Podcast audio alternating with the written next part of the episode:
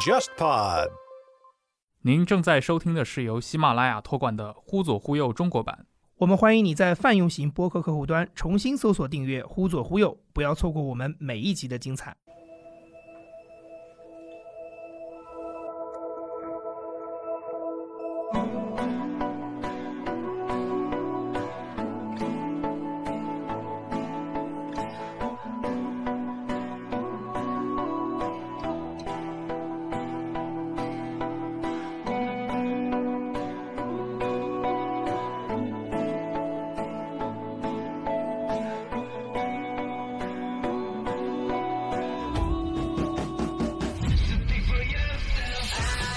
当时任音小姐是在 MBC 播的嘛，MBC 跟任成汉做过一个请求，任音小姐结束是八点五十分，然后九点开始 MBC 有九点新闻，当时 KBS 和 MBC 都是九点新闻档，就是双方是个竞争的状态。然后当然 MBC 的高层去找过这个编剧，说能不能想办法把你这个电视剧做的再吸引大家眼球一点，这样的话我们的新闻收视率就能提上来了。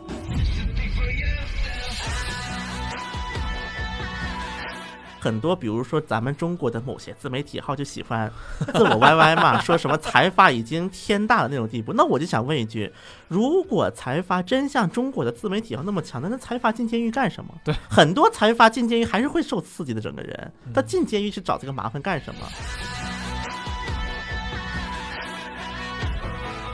韩国电影其实给我的感觉就是它的左翼色彩是非常明显的，尤其是我我最近几年看的几部关于韩国的政治电影，对对无论是他描写北朝鲜的像《特工》这种电对影，那最后简直就是一个，我就说它是来自中五路面朝大同江的一个告白嘛，就你。就我看完之后，我觉得我操，我就是有有那么一两秒钟，你想往自己胸前别上一枚劳动党勋章，你知道这种感觉？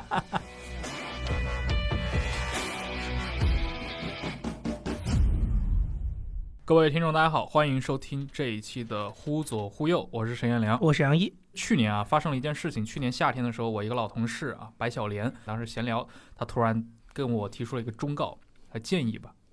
他说：“你一定要关注一下当代的韩国，尤其是韩剧，认为韩剧已经进入了一个脱胎换骨的阶段。在这之前，就是去年夏天之前，我可能很少看韩剧，呃，可能仅有的一些韩剧的观观剧经历，还是小时候和我妈一起，因为她是她属于那个中国第一代的那种韩剧观众。”啊、但是我这个人还是比较从善如流的嘛。他他既然这么说了，我就找了一下去年评价最高的几部韩剧，稍微去过了一下啊。那当然就有了《浪漫的体质》啊，还有《春夜》，包括后来我又去啊顺藤摸瓜找到了更早一点的《密会、啊呀这些，我发现哇，这真的跟我们过去理解的那种汉城奇缘看了又看那个时代的韩剧有非常不一样的发展。因为我看了，比如说那些啊一九年的这几部韩剧之后，我又集中的去看了一批韩国的影视，可以说给我个人有相当大的一个震撼。所以今天请到的两位嘉宾对这个领域可以说有相当的发言权啊，全小新老师，各位听众朋友们，大家好，我是全小星。那么我之前呢，我个人是在韩国，这可以说是泡菜多吃了几年，相比于在座的各位。 刚才提到韩国的影视嘛，那么其实韩国的电影和电视剧，它其实风格差异，一个是也挺大的，是，另外一个产业化的一个结构也好，包括从业人员嗯，也是有挺大的一个差异对。但没办法，因为我当时在韩国泡菜吃的比在座都多嘛，所以就只能电影也得看看，电视剧也得看看，就都看一看了。然后我之前呢做的也是有关韩语的工作，之前在国内那个互联网公司也做过有关韩语的一些这块的工作，然后在韩国电视台也待过一阵儿。所以说，不敢说都有发言权吧，但至少作为一个比较权威的一个小道消息的一个来源，来跟大家来分享分享。那全老师，我知道你自己跟中五路上的那些大导演们好像是有过一些私人的交集的， 对吧？一会儿可以来详细聊一聊这方面。好你的好的你是好的跟哪位吃过饭来着？跟那个奉俊哦昊，，奉奉俊昊，对啊奉导奉导凤导，哇，厉害厉害！今天来的另一位嘉宾也是锦湖端会议的主播樊一茹老师，大家好，我是樊一茹啊，然后那个终于来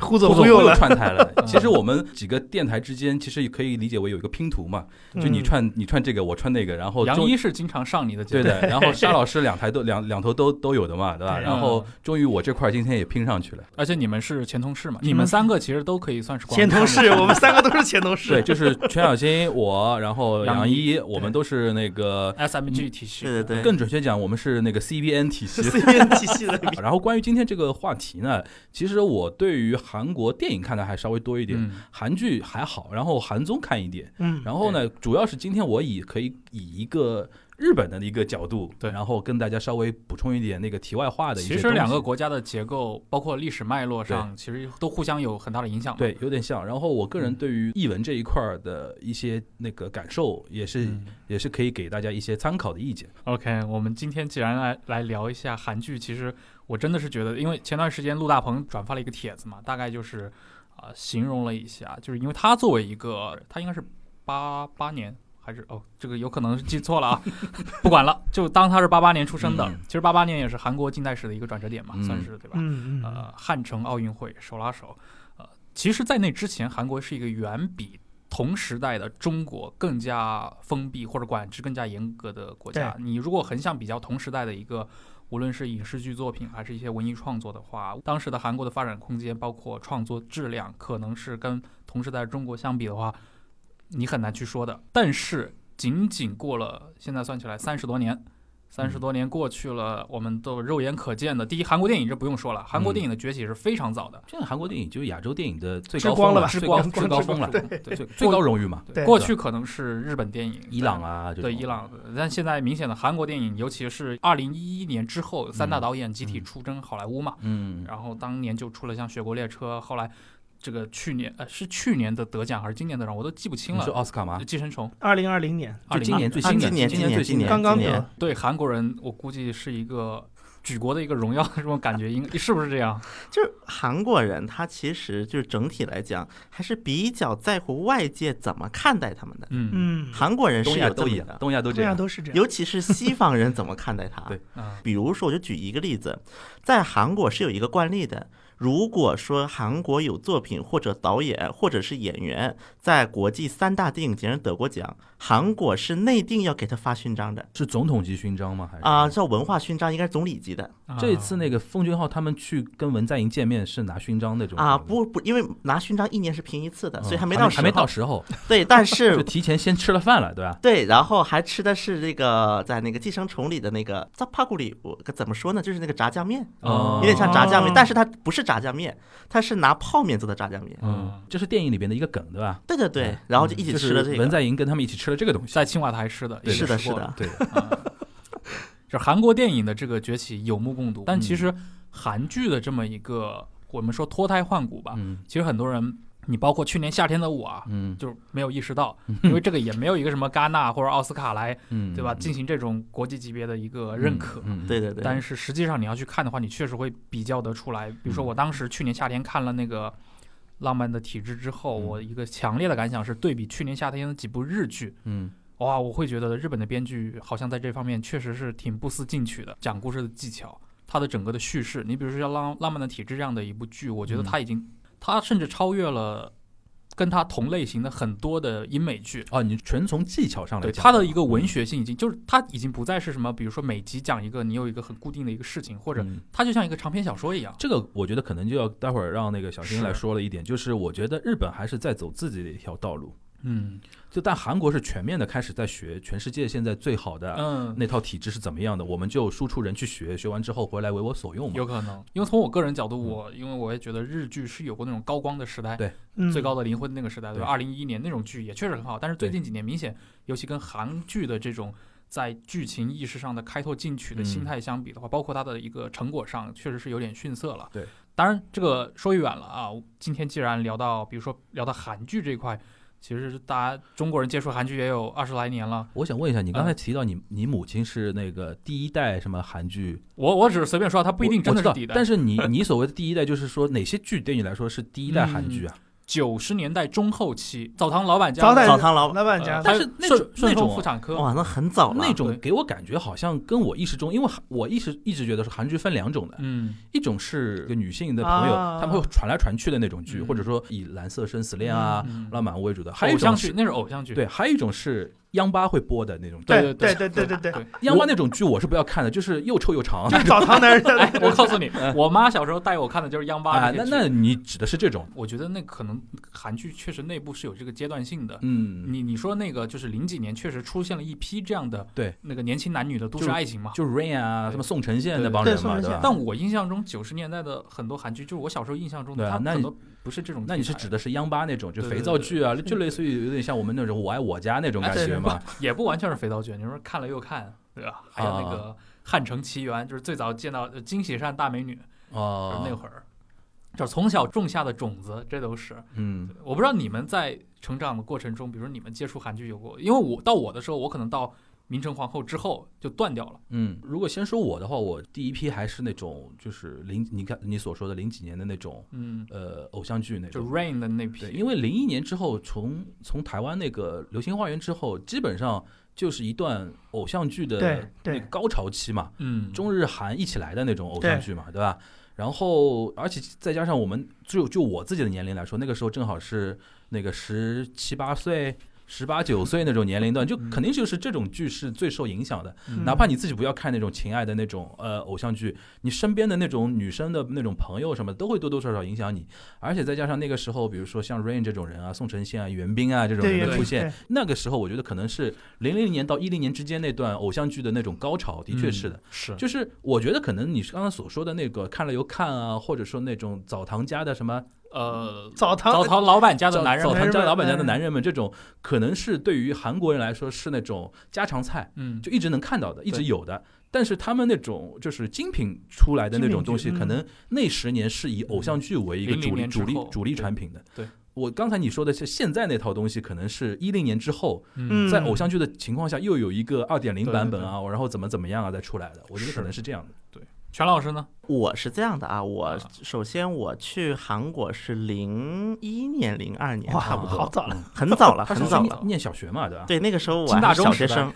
是金大大中中，金大中卢武哦铉更替期。虽然我的血统当中是有朝鲜族嗯，但我有一个问题是我没学过朝鲜语，我的韩语也是到韩国是现学的，相当于是嗯念小学。你基本上就是自学韩语，生对吧活问题了，这边对，就是就是一个生活文，就是嗯饭都吃不了了，嗯变成。你嗯，自所以学的一个途径就是看那个嗯看一个是看电视剧、看电影、看综艺，所以说我包括对于很多韩国早期的什么 X Man，嗯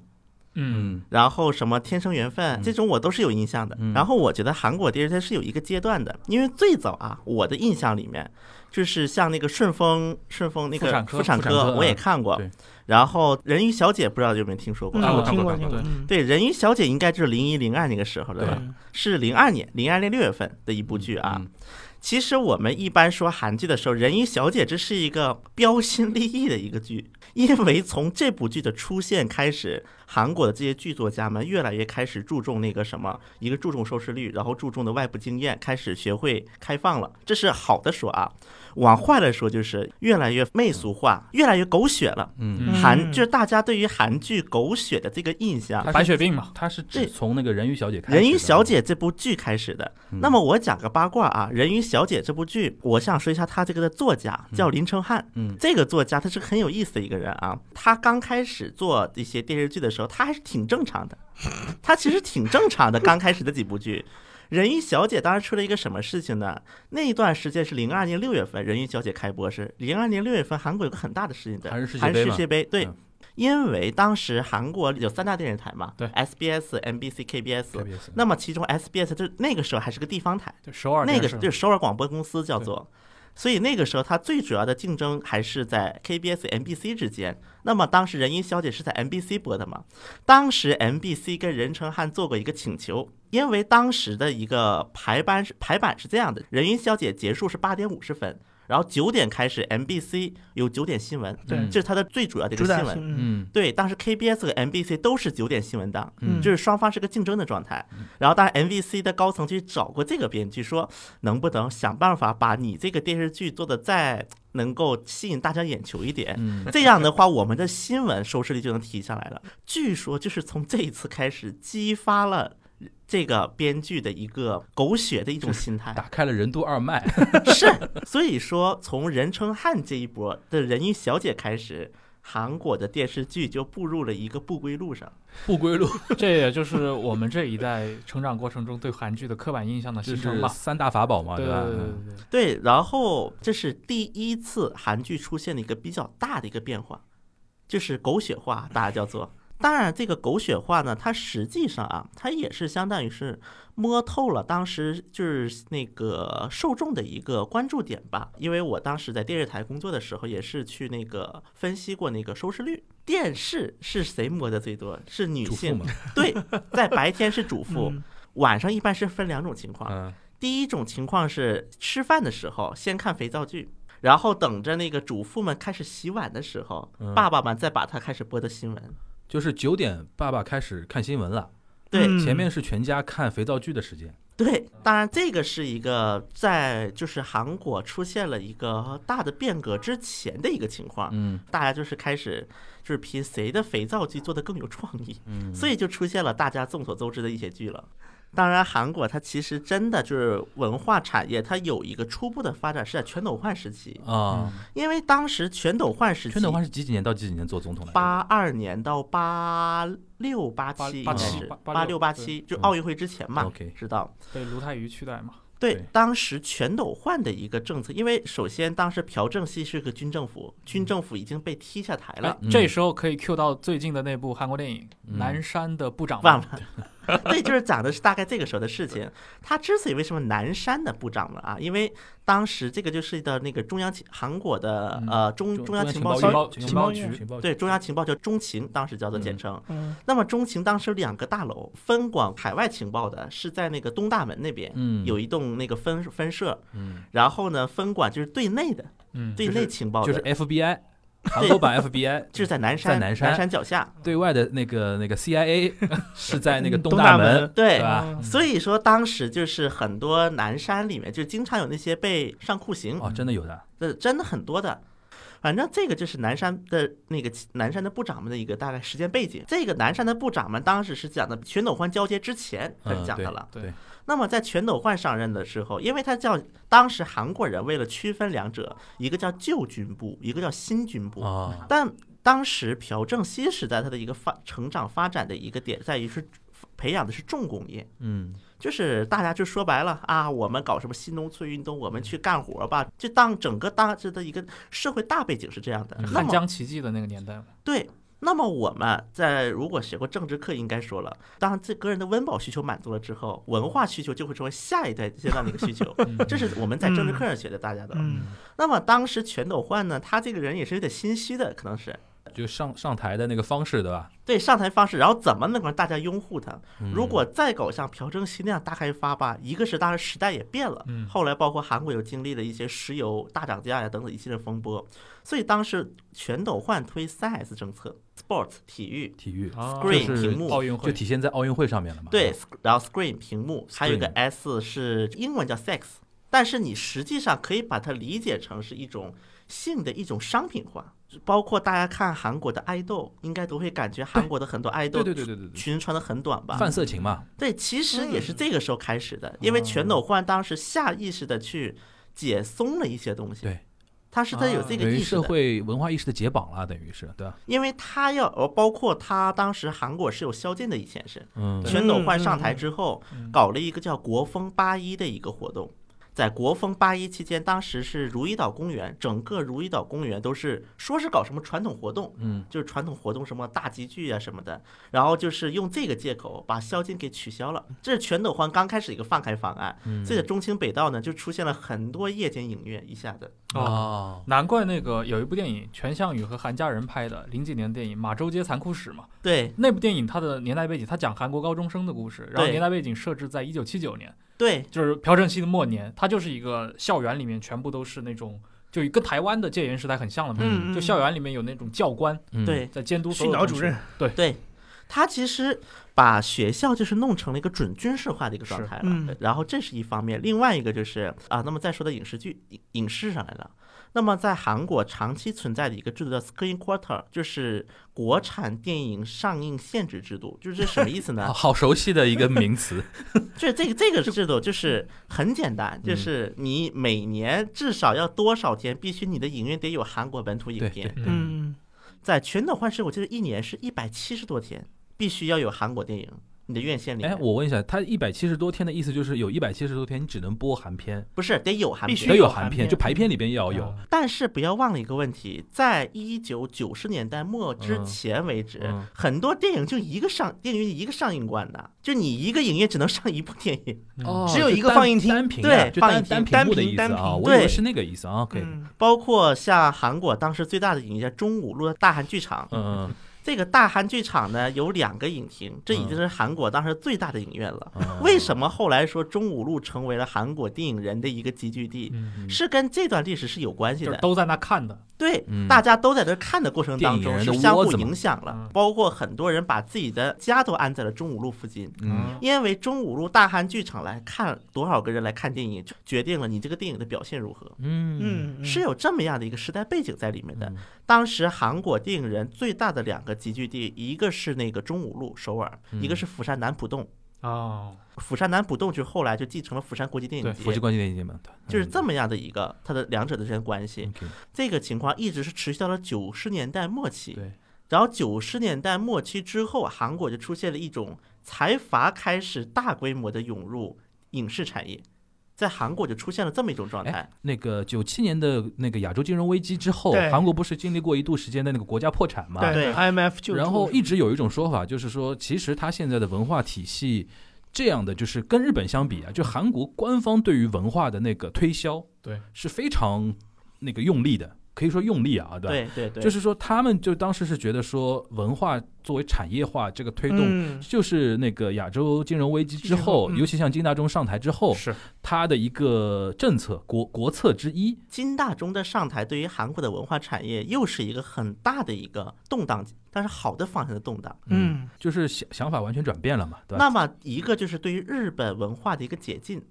是出现在了金大中时期。哦对对对，因为在日本文化解禁前，韩国出现一个很有趣的情况是什么呢？以前很多韩国电视台的编导都是靠抄日本的，就借鉴日本 的。看到原版的了，对，现在看到原版之后，韩国电视台内部就出现一个大换血开始，嗯啊，就是以前靠那种抄啊，靠那种来，就尤不行其了是在嗯鲶鱼效应嘛，尤其是在综艺节目当中，这个现象最严重的。对，零零年那种时候，你看过日综，就觉得韩韩国人，我估计也这种感觉的，就是还看什么韩综啊，对，对吧？就淘汰了，就淘淘汰汰了了不嗯少嗯人。当时在这个过程当中，那么另外一个就是当时作为那个 IMF，因为他嗯当时接受那个国际货币基因组织对对对的一贷款个嘛对吧嗯一个贷款捐助之后，那么 IMF 它是对韩国市场的开放是有一个 guideline 的，是有一个大概的一哦个方向性的。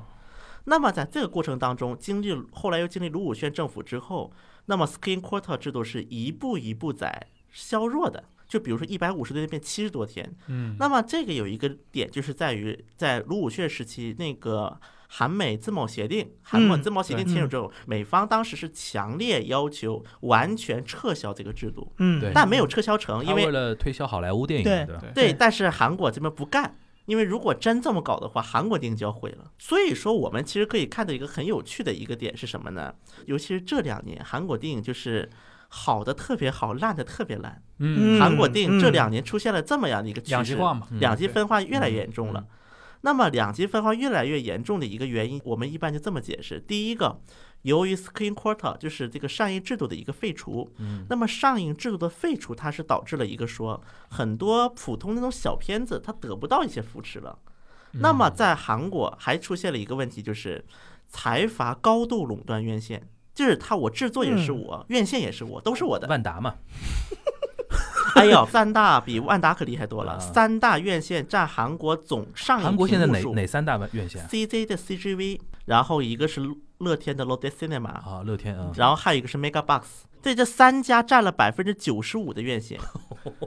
而且更大的问题是，CJ ENM 嗯还有那个 l o t t 乐 e 天 Entertainment，、嗯，他们自己还搞发行对啊对啊，就是产业链的从上端到到末下端端，的一都个是一垄个断，它都弄的。对，所以说这个矛盾在韩国就大爆发过一次，就在《军舰岛》这部电影上面，军舰的几几年啊？这是一七一八年，就是那个谁，那个就是宋仲基嗯，的那部，就宋仲基、苏志没燮，啊嗯我只看过石尾岛， 没看过军舰岛啊，《十味岛》很早了。他当时爆发的什么事情呢？因为《军舰岛》它的一个题材，它是讲的反日嘛。反日啊，啊对，对，在韩国电影的行业当中，有一段时间反日是特别吃香的一个话题。嗯对，我举几个例子：明良、明亮海明战，白，对，嗯明良海战，对，然后仁川上路作战，对嗯然后再包括《军舰岛》嗯等等一系列电影，就是靠反日成功了，嗯，火了，确实火了一部。包括早一代再早一代《明生皇后》，明成皇后嗯，都有明点治皇后都有是点反日的那个意思的。对，因为明成皇后她是被日本刺杀的嘛，对嗯嗯所以当时在有段时间韩国就特别吃香啊这种反日话题。然后这就导致一个什么问题呢？韩国各大 院线都开始做这这种电影。嗯那么在这过程当中，《军舰岛》因为当时《军舰岛》确实很多人是期待的，一个就是它是讲反日话题的，嗯，另外一个当时《太阳的后裔》宋仲基多就是火最的，火的时候，对吧？然后还有苏志燮，这也都大牌大咖了呀。流量明星嗯对，啊，一堆大加爱国题材 的，有戏骨，有流量明星，戏骨和流量明星一起拍，就相当于嗯是。但是这部电影后来上映之后，就引起了争议非常大。啊，当时因为这个是 CJ 啊 CJ 发布的电影，嗯然后在在 CGV 院的上映官百分之九十六在放《军舰岛》，嗯在其余两家呢也是百分之七八十在放这个，嗯就导致它的一个最严重的时候，它的那个荧屏的一个占有率在百分之九十以上，就是十个上映馆里面，韩国全国有嗯九个上映馆在放《军舰岛》，嗯，你都没得选了。嗯那么，但是呢，韩国很多人看完就发现一个问题，哎，这东西你就拍的吧，就是相比于日本人，他反而是变成一个批判朝鲜人了，因为《军舰岛》当中有一个很那个的一个画面，就是他其实在强调很多朝鲜人作为日本的走狗，嗯，嗯，来就是操控同样是朝鲜人的人，那么这就跟大家想的不一样了，嗯嗯，这是一个问题。另外一个就是它的一个历史的一个考证也不是特别的考究，嗯，然后外加上韩国人就感觉你凭什么让我去逼着看这个电影？他就是觉得说你拍的又没那么好，嗯然后你排片量还那么高，然后引起了一个争议，对吧？对嗯，而且军舰岛确实是比较严重，军舰岛是韩国历史上第一个百分之九十荧屏占有率的电影，嗯包括不仅是 CJ 自己的院线，为什么在剩下两大院线也要给它放呢？这个就像一个互相照顾的问题。嗯就如果我不照顾你们，你们那个制作的电影的话，那到时候我自己做完电影，在你们这，那你也不给我放。嗯它包括是它是一个辛迪加嘛，就是一对个联盟的形式。其实嗯就是一个准联盟的形式，可以这么理解。所以说，在这种情况之下，当时的就是那个军舰岛就引起了很大很大的一些争议嘛。然后，但是呢，这个时候呢，韩国人当时有一个问题。既然大家都去看电影了，就因为《军舰岛》已经让大家都往电影院跑了，那么没有《军舰岛》，我来看什么？就这个机会，有一部电影火了，叫《出租车司机》。哦，出租车司机是和啊那是这个意思啊，军舰岛是同时间上映的，啊然后出租车司机它的发行官 Showbox，Showbox 是韩国第三大院线 Megabox 的母公司， 嗯，啊所以说其实是没什么本质区别的。其实说穿了就是。就还是因为这这几年，因为韩国的财阀体制好像被国内嗯作为一种显学在讨论嘛，对对对，电影行业也逃不掉，就对，它方方面面都是财阀嘛，对对吧？然后呢，就是这个出租车司机开始火了，那么韩国就开始出现了一种反很多反日电影吧也火不起来了，就开始追溯那种就在韩国就有一次最近就有一个梗叫 UBD。UBD 这个梗，UBD 是个这个梗是来自哪里呢？叫《自行车王严复东》这部电影，嗯当时这部电影就是大家海报，因为是 Rain 主演的嘛。当时海报放出来之后，它海报是这么写的：两千万朝鲜人共同热泪盈眶的一部电影。哈，然后，一个最伟大的韩日竞争即将开始。这部电影它就是讲的是他那个主角严复东，全朝鲜自行车比赛当中赢过日本人。嗯讲了这么一段故事。但是问题在哪里？第一个，他花了一百五十亿韩元，但是他的那个特效做的就像脚做的一样，按韩国的话说就是，就是我们说五毛特效，对吧？雷锋的的故事嘛。啊当 然不是这有个一动动画嘛，当然这个特效呢，我一会儿讲奉俊昊的时嗯候，嗯我再详细说一下啊。UBD 这个就是严复东的一个简称，啊哦一个就是 o n b o k d o n 啊然后外加 UBD 的那个 USD 就美元嘛，嗯又长得特别像，啊！而且你想挣爱国者的钱也行，你别这么赤裸裸的挣啊。对，外加上当时 Rain 发过一个推特，说了一句话说，这部电影不好也可以，大家希望就能够记住我有多努力就好了。嗯演员都说了这句，最后他播了一个月，十七万人上映人，嗯只有十七万人看。嗯然后韩国人后来发现了一个问题：韩国历史上就是商业电影最成功的是《明良海战》，是一千七百万观众，对嗯十七万，这个就是十七万观众。嗯所以说韩国人总得出个总结的结论就是，哈所有的韩国电影都是在一 UBD 和一百 UBD 之间，就十七万和一千七百万之间。啊，就是 UBD 成为一个计单量位单位了啊梗，哎对，其就实我是我不太明白为什么明良海战能够有那么大的一个吸金效应啊？明良海战的一个时间背景是二零一四年。啊二零一四年，我们得从几个角度来看这个问题。第一个角度就是一个历史问题，那哦个时候呢，正好是日本的政府在开始大喊主导的一个年代，哦，啊就是独岛的一主个导纷主争。导的纷争啊，对嗯，那个是那个时候是纷争非常白热化的一段时间。对，然后当时的一个反日感的一个高涨，这是一个问题对。还有一点就是我们得承认的是，那个时候韩国有一个大合剧叫《不灭的李舜臣嗯啊，》，然后现在电影院又有个明良。就是因为那段时间是一个那个时间历史的一个热潮期，对吧？对哎就是不过不过吕吕迅成这个人物在韩国的电影里面确实就是一个非常正面的一个形一象，不是有一部那个韩国电电影嘛，穿越剧就有点像那种战国自卫队那种感觉，嗯它是朝鲜人民军和大韩民国的军队的军官共同穿越回了那个倭乱的年代嘛，嗯然后共同向李舜臣同志敬礼， 有了经典镜头。然后说我是朝鲜人民军上校，巴拉巴拉巴拉，我是大韩民国什么就有中点校像巴拉国共都穿越对到对对对宋朝，然后对着岳飞敬礼那对个对对对对对对对。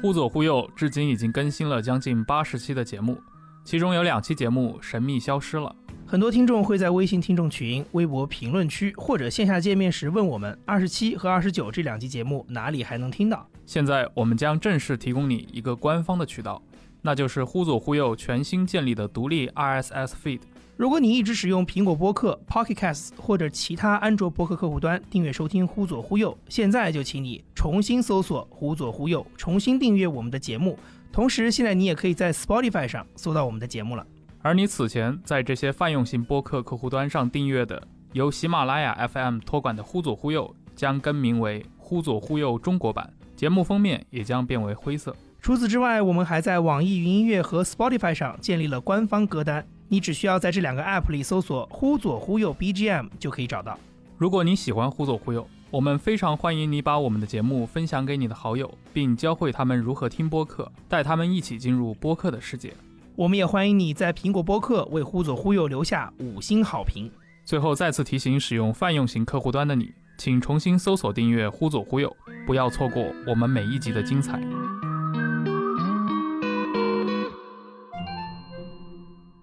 小新，我想问一下，就是你刚才说那个，比如说像九九年那个 IMF 那个之后嘛，嗯我倒挺有感感慨的，就是如果没有那个金融危机啊，就是嗯外部的那种嗯约束条件不进来，不要求你开放国内的文化市场的话，就是反而是外部压力促进了内部改革嘛。哎，但是外部压力其实也不完全只有一个金融危机啊。当时有个经典的一个故事，说那个孙正义和比尔盖茨去拜访金大中嘛，然后对告诉他嗯韩国应该做的三件事：宽带、宽带、宽带。对对吧？这是这是真的事儿真的啊，是真的，事儿啊。这是真实。那你说宽带这个事情，其实跟金融危机没有关系的，它是一个时代的步伐。其实是我觉得是这样的，就是因为我对金大中就的的认知是通过江尚中，你知道吧？就是东京大学的一个教授，前两天正好许知远有一个采啊嗯对对访，对采访江尚中。啊江尚中是一个对在日韩国韩韩国人，他研究金大中研究的很透嘛，对吧？嗯然后他经常会说，他我的一个印象就是说，金大中他年龄虽然上台的时候年龄很大了，嗯，但是他是那种就锐意进取的那种嗯东西对和那种愿意去尝试新的那种东西的那种意识是很强烈的。嗯，你说对着全斗焕这种人，你说宽带宽带宽说说说三十遍都没用啊的，这个是对吧？？就金大中这个人还是比这个较是而且金那大个中应该是就在跟金融危机前后，他是对搞他过98年嘛搞过一个那个文化振兴法，他对他就是对九七年金融危机，然后他九八年上台了，对吧？对对，那么我们说到这个文化振兴法，我再插两句啊，中间。那么这个文化振兴法九八年通过的，是嗯金大中的授意之下啊，对金大中推动者，因为那个时候民主就是新千年民主党那时候叫做新千年民主党就我们还是对说左右派吧，就是左派那那个对党啊，政党名字太复杂了。 对，其实我觉得，我如果讲政党、讲派别，我都能专门讲好几个小时。那么就是当时这个通过这个法案之后，韩国出现了一个机构，叫做电影振兴公社嗯和韩国内容振兴协会。嗯这个组它的一个作用是什么呢？它就是相当于是，呃，因为在通过 Skin Quarter 这么这么些年，那么韩国电影它是有一个初步的一个积累的，应该是算是，就是有一点钱了。但是如果就这么一直保护下去，那么韩国电影也免不了它就成个烂片。嗯所以说，就这么一个机构就出现了。这嗯个机构它是第一个，它是韩国的电影，它是个事后审查制，我们叫做嗯，先上再查，或者是出了问题再审，你说先上是先上映对吧？先上映。 OK，然后呢，它是韩国的，就是这些机构呢，它是有支援的。那么像内容振兴，因为他们主要是针对电影电视节目嗯，然后电影振兴主要是针对电影作品，对是有一个扶持的这么一个感觉这个法很重要。对这个扶持。那么它这个扶持怎么样？它是分批给钱，就比如说第一笔钱，我是在你是那个立项通过就给你；第二笔钱，我是得看到这个剧本之后再给你；第三笔钱，我要去这个现场看你们拍再给你；嗯然后第四笔钱是上映之前给你，然后最大的一笔钱是在 上完之后给你。他看口碑吗？对，啊，然后在这个中央级的一个这么的一个机构出现之后，那么在韩国各个地方也有了很多的，就尤其是一些比较财政比较富裕的一些地方政府釜，山这种，对釜山、京畿道都出现了一个这种类似的一个孵化器吧，应该叫嗯做。嗯嗯但是大家在想的一个问题，韩国的院线是高度垄断的呀，嗯所以说我啊只要跟这几个院线拉着去，那么基本上韩国就可以搞定了。嗯，所以说它不是一个单独的给你多少钱的问题，而且它这个分批给，它就导致了一个问题，就是说我得一直看着你这个项目一直做下去，嗯，我才记一笔一笔给你拨钱。对，包括一直到现在，大家看韩国电影，如果看片尾。很多时候都是有各个地方政府的 logo 在上面的，比 如说嗯本作品是接受韩国内容振兴院的什么什么项目资助而进行的，包括综艺节目也会有，综艺节目、电视、电视剧、电影都会有这个 logo 在但上面的。这一套倒是挺有那种就是朴正熙时代那种色彩的，就是国家的国家管制计划经济这对，套就他们的那种五想年法，计划呀，他们就觉得说产业是需要扶持的嘛。对嗯但其是实你说嗯扶持，你说东亚哪个国家不扶不持扶持文不对扶持文化产业？嗯除了日本啊，对啊日，本官方完全不扶持文化产业的东西不。东亚没几个国你家，像中国大陆、 中国大陆、中国香港、中国台湾，嗯台湾也是， 中台国台湾湾扶也持是的厉害了。嗯台湾的很多那种电影，所谓他们叫国而且片，后面都是文化部而文化且部那嘛。嗯个他越说这个电影这一块儿，韩国电影这一块儿，我觉得越像台湾电影这一块儿对。对对啊嗯你，就像大陆的电影到台湾都要抽签了， 对，就是他一年只允许十部大陆片上 映。嗯这里边我就特别想让小新说一点，就是同样的政策，但为什么效果差那么多？是的，你台湾说电的你说的效果是效果就就是台湾现在本土电影，当然我觉得它有一个本土化导致它嗯不愿意叙述中华这个大概念的情况下，就是说杨德昌那个年代。或者李李安安在台湾的那个年代，对台湾的电影好是好在它不拘于说我一定要有本土化，我一定要说台湾的故事怎么怎么但样，它是个人化的东西，对个人化呀。但是现在台湾走反了，嗯，对，就是是它不让你自由创作，其实表面上让你自由创作，其实它是说它是你整个讲本舆土论挟你持你一的，嗯定要海角七号，你一定要那个赛德巴莱这种东赛西。德巴当莱然出来那些 好的电影啊，但是我我觉得这还是个人化。那魏德胜他就是他有这种本土情怀，我我知道，但是他意思就是说，你如果说一个，比如说像讲国共的事情的，嗯讲两岸事情的，嗯我不会扶持你的，就是类说似于我像不会，我不会鼓励你创作这种片子的一。把青这种，其实老实说，这是一种限制。这个导致其实现在台湾的电影为什么人越来越出不出来？嗯但是你看，同样的政策扶持条件下，韩国国现在是嗯那么盛开，我我个人会有一个我个人的想法，那你说因为你看台湾呢整个的这套，我们就说民主化吧，嗯，这套过程其实更多是那种有，就是它的自上而下的色彩嗯嗯嗯是非常重的嘛，对，它没有对像韩国经历过那种非常激烈的那光州事件，然后包括对对卢泰愚、全斗焕交接那个就年相代比，韩国的话，台湾差一点这种，就对吧差一点，。差一点。虽然他也有过那种我们所所谓的，他当时是用一系列什么花来代表的，对吧？对对九对二年，对对对，就就对是就是李登辉那个时代的那些对事儿嘛。对对，所以韩国有所谓那个三三八六一代嘛，那种嗯嗯嗯，就六十年代出生，然后在八十年代参加社会运动，对然对后对，在九十年代成为文艺界的，比如说我成为导演，成为编剧。嗯，所以这几年你看出租车司机也好，对那个一九八七也好，对然后像南山这样的故事，他们有这个热情去投拍，因为那那就是他们的青春呀、我觉得对这些人就是正当年的，对对对，他们反过来也会让韩国的，比如说电影，它走向一个更深刻的。嗯，自我挖嗯掘嗯这点嗯的确是因为这个东西，我觉得在台湾就是是确实是对缺同样是民主化，一个自下而上，一个自上而下嘛，对就相对的话，就的确这是个的话，民主化啊，它是确实是一方面，但我觉得民主化对于这些最大的影响是什么呢？我嗯个人这种感觉，包括跟一些导演接触啊，那么我觉得给他们一种感觉就是什么都要亲力而行，这个是给那些嗯导演们的一个启发，就是给头部导演们。我现在我手机里有几个韩国导演的那个 k a k o 就是韩国的聊天工具嗯啊嗯，聊天软件就 k a k o Talk，然后我去看他们头像。像申元浩啊、奉俊昊啊、宋康昊啊，就嗯这批人，就是卢武铉每次去世几周年的时候，他们头像都 会变的。就啊，就变成卢武铉吗？不是对就是比如说就就像我们变成黑白那种意思的，对吧？就变成要不变卢武铉的头像，然后在岁月号的时期还会变成黄丝带。哎，所以他们全部是卢武铉的粉丝了，等于就是他们电影圈还是偏左派嘛，啊，对韩因国为电影的韩国左电，影那的我左是派领不是，教一当球然，当然，韩国电影人也有不少右派，尤其是老戏骨。嗯，啊，当然，我这我先说这批左派的人啊，嗯因为他们是在参与这个所谓的民主化的一个进程过程当中，然后他们这批人可能就发，我们不行动的话，我们总终会那个什么输给他们，输给对立势反力。这但这是他们自己的经嗯验，对，所以包括你看，我不说哪个导演啊，有一个导演他在他的那个就是那个个性签名啊，朋就友是类圈似我们的个性签名，类似于我们的啊就说了一句，我们不能再让那个文在寅成为第二个卢武铉。保卫文在寅。可能意思就是说，跟别的那种国家的电影圈的那种，尤其像那种呃精英阶层的嗯，比如说你已经做到大导演了，嗯，他们会觉得说我少碰政治的东西，它是一种更超然于嗯对吧？这个国家体嗯制之外的对吧一个对吧因为你已经奉上神坛了嘛对。但是可能韩国的那种左派电影人，他会觉得说，我要电影文争以载道啊，有一次我跟那个奉俊昊导演，当然嗯挺多年前了啊，嗯那个时候还没有《寄生虫》，嗯那个时候是《杀人的回忆》，应该是啊，杀人那个回忆，对，那个时候，当时有一次就是反正也是别人介绍吧，嗯跟凤导一起吃饭。哦当时就是跟那个奉俊昊就是聊，他他奉俊昊凤导当时跟我说一个事儿，这让我印象挺深的。我不知道大家看不看《汉江怪物》这部电影。哦，看过，那么《汉江怪物》最后一幕就是怪物毁灭之前，嗯它是有一个特效的，这个特效是奉俊昊本人做的。你你的意思是他自己操作对电脑做的？嗯对哇，他这个与时俱进可以，他当时跟我说，他说，他说虽然说他在工作过程当中，他会尽量的去信任他的那些就是工作人员们，嗯但有一个问题，他说对于某些嗯特定画面，较他会真儿有呗，洁癖，对对对，所以说他自己就定了本那个定了教程，自己学特效，哦以至于到制作最后一幕的时候，他已经能够做特效了。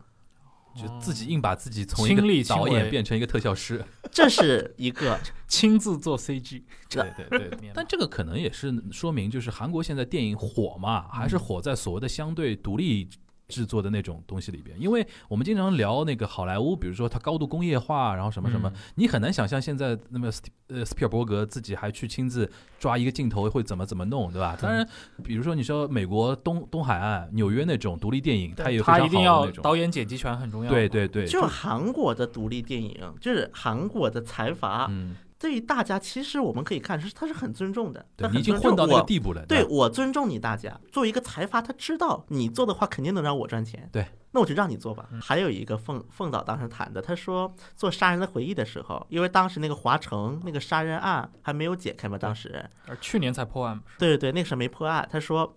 他大概是从那个开始拍片儿前三个月他就去华城了，嗯，然后在华城找了个小房子住，然后每天在犯案现场周边转转转，问问问，以至于到发布会的时候，他已经对于犯人做了预言，而且发现是正确的。这是他自己个人的风格呢，还是你觉得是能代表那一批人？我觉得是能代表这一批的。嗯，而且奉俊昊他当时我吃饭的时候，他跟我说，他说为什么每次再忙，他饭也要准点吃，无论是他还是他的工作人员，他都要准点吃，为什么这样？我们已经拍的够辛苦的了，饭再吃不饱，那还怎么活呀？这是奉俊昊他自己觉得拍片很辛苦很累，他会觉得。嗯。然后我就会说，你已经拍这么多好片子了，你怎么还会累呢？他说，他有时候经常会去一些，比如说国际性的一些奖那个电影节嘛，他也会去问一些外国导演说，嗯你们怎么能够看起来那么享受，还那么滋润？怎么为什么我拍就这么痛苦？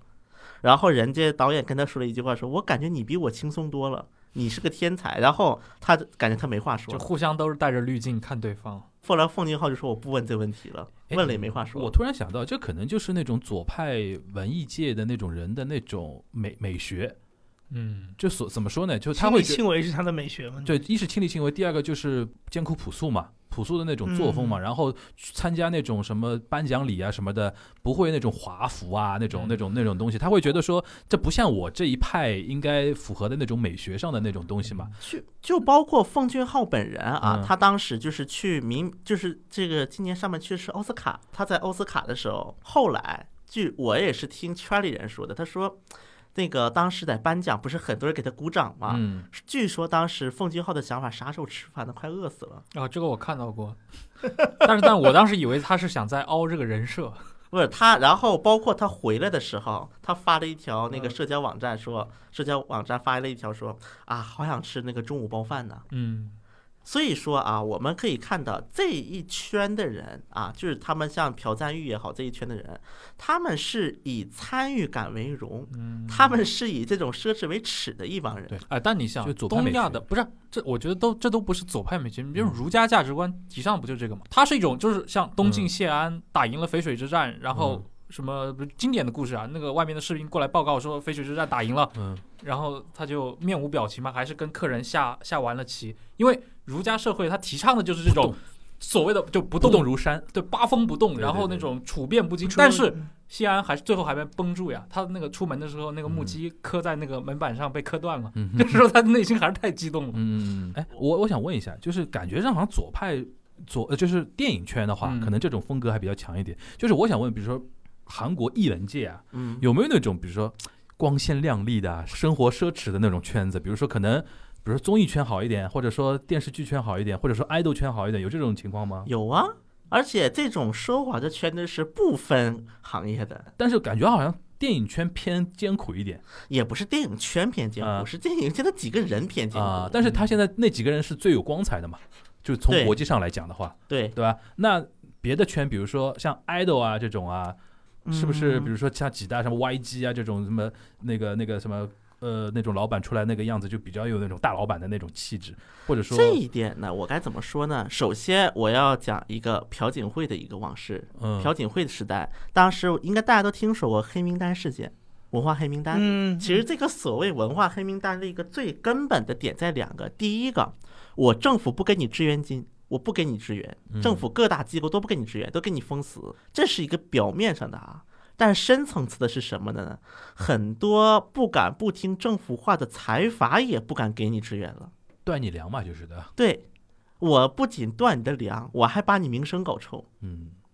那么这个是当时文化界黑名单的一个根本。那么在这样的一个大的背景之下，当时 CJ 刚开始不是又做了辩护人嘛？嗯，做了辩护人之后，后来可能也是自己招架不住了，辩就护人他那个角色其实就是卢武铉对吧？应该对对那黑名单上面有哪些人啊？比如说他的一好个几万人他呢的。一个他一个标准是什么？ 他有几个 title，比如嗯说支持世越号那个遇难家属的人，支啊关持键还文是在我寅的们人，朴大小姐对于世越号这个事情耿耿于耿怀耿于的，怀。对他其实对他其实朴槿惠是觉得世越号是他的一个逆鳞，所以说在这个过程当中，CJ 就相当于为了孝敬朴大总统嘛，嗯就做了一些右派喜欢看的爱国片。比如说仁川上路作战的麦克阿瑟，嗯，再比如说国际市场，啊对这，产业化讲产业化时代的嗯产业化，那个是朴正熙大总统的光鲜亮丽的时期， 嗯所以就出现了这种片子。嗯，但是你看到现在这种片又找不到了，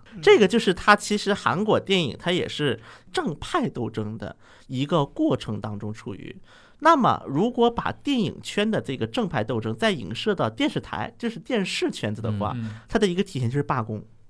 韩国电视台今天哦，罢好工，像当时有一有一，一度嘛，对就是一度一度那种新闻人在 NBC 那当边时是不是要换那个总裁还是什么之类的？因为 MBC 它的股权比较复杂，它大股东叫做放送文化振兴委员会。对。那么这个委员会它的一个理事会的构成是怎么样呢？总统任命三个理事，然后执政党任命两个，在野党任命两个，然后又市民社会任命两个，然后电视台自己再任命一个，这是它的嗯董事结构。嗯这就导致说 MBC 就很成了一个政治斗争的一个前线，外加上尤其是朴槿惠时期，对于韩国的文化控它是有一个执念的，好像朴槿惠她就是觉得说，我如果不控制就完了，嗯，所以说她对管有执念，她是必须要抓在她自己手里，她才放心那一种。嗯，那么在我刚才又提到了韩国文化界当中，只有一种情况，人家文化界的人才敢支持右派。光明正大支持右派，除非说你资历已经老到了，就算你支持右派，也没有人敢骂你，嗯否则是不敢光明正大支持右就派是的好。莱好好莱坞那一套嘛，就伊伊斯伊斯伊伍斯德伍德伍德，伊斯特伍德，就是你高度独立性，对高度对吧？你对也不你也不依靠国家给你钱啊那种东西的，对吧？那哎所以说，或者就是你的那个名声特别好，以至于说你支持右派，大家也不会说你什么。哎嗯，我想问一下，那像你刚刚也提到了，其实韩国的电影圈和电视圈其实是蛮不同的两个圈子嘛，包括对整个的，无论是运营还是参与的这些人，还是导演们。对嗯那韩国电影其实给我的感觉就是它的左翼色彩是非常明显的，对尤其是我我最近几年看的几部关于韩国的政治电影，对对无论是他描都左写都左翼的，那个北朝鲜的像特工这种电影对，那最后简直就是一个，我就说它是来自中五路面朝大同江的一个告 白嘛。就你，就我看完之后，我觉得我操，我就是有有那么一秒一两秒钟，你想往自己胸前别上一枚劳动党勋章，你知道这种感觉，就已经到这个地步了。然后，但是我看一些韩剧里面，其实还挺明显的，比如说像《浪漫的体制》里面，它其实几个主角之一，它讲究电视台的故事。嗯，他敢在那个剧集里面公开的说，我就想做一部纪录片，嗯讲那些当年被卖到罗马尼亚去的朝鲜的小孩，就讲当年就他们就是被金日成给卖了的。嗯，就这种话，你放在电影里面，我是比较难以想象，哦，感觉好像他们的左翼色彩是有点不同的。嗯，在电视剧也好，在综艺节目也好，它是有一个有一个有一方是有绝对控制权的，就是电视台。嗯电视台是对电视剧和综艺是有控制权的，就我不给你放，大不了。嗯，独立性还是没没有像对，电包影括嗯为什么到后来韩国的一些电视剧跟综艺节目反而感觉立场放开呢？因为电视台变多了呀。IPTV 法通过之后，综合编程频道的诞生，那是几几年？应该是一六年。一六年嗯，OK，一五一六左右，当时这个综合编程频道的一个诞生，会导致一个虽然说综合频编程频道，它这个本身的主办方都是右派，因为那时候是李明博、朴槿惠时期搞的，嗯嗯就是大股东都是右派的四家。而嗯且嗯传统上这种电视台，尤其国营的，包括像国营的媒体，朝鲜嗯是、呃韩国是不是都是偏中间偏右一点因为没办法，你老板是，但是看老板是谁，对啊？谁在台上，我拥护谁。对的，对，除非说如果说就是这个右派太右到了，说你已经受不了了，你就罢工。嗯那么在这种情况之下，反而电视台变多了，像 ZTBC，因为 ZTBC 它的大股东是中央日报，虽然中央日报它的一个整体立场是一种偏企业家自由主义，应该叫做嗯偏右派，但是它电视台可以偏左派。其实我觉得这也体现三星的一个资本家的一个思维，就是说一个偏左，一个偏右，总会大家都愿意看的。两边下注，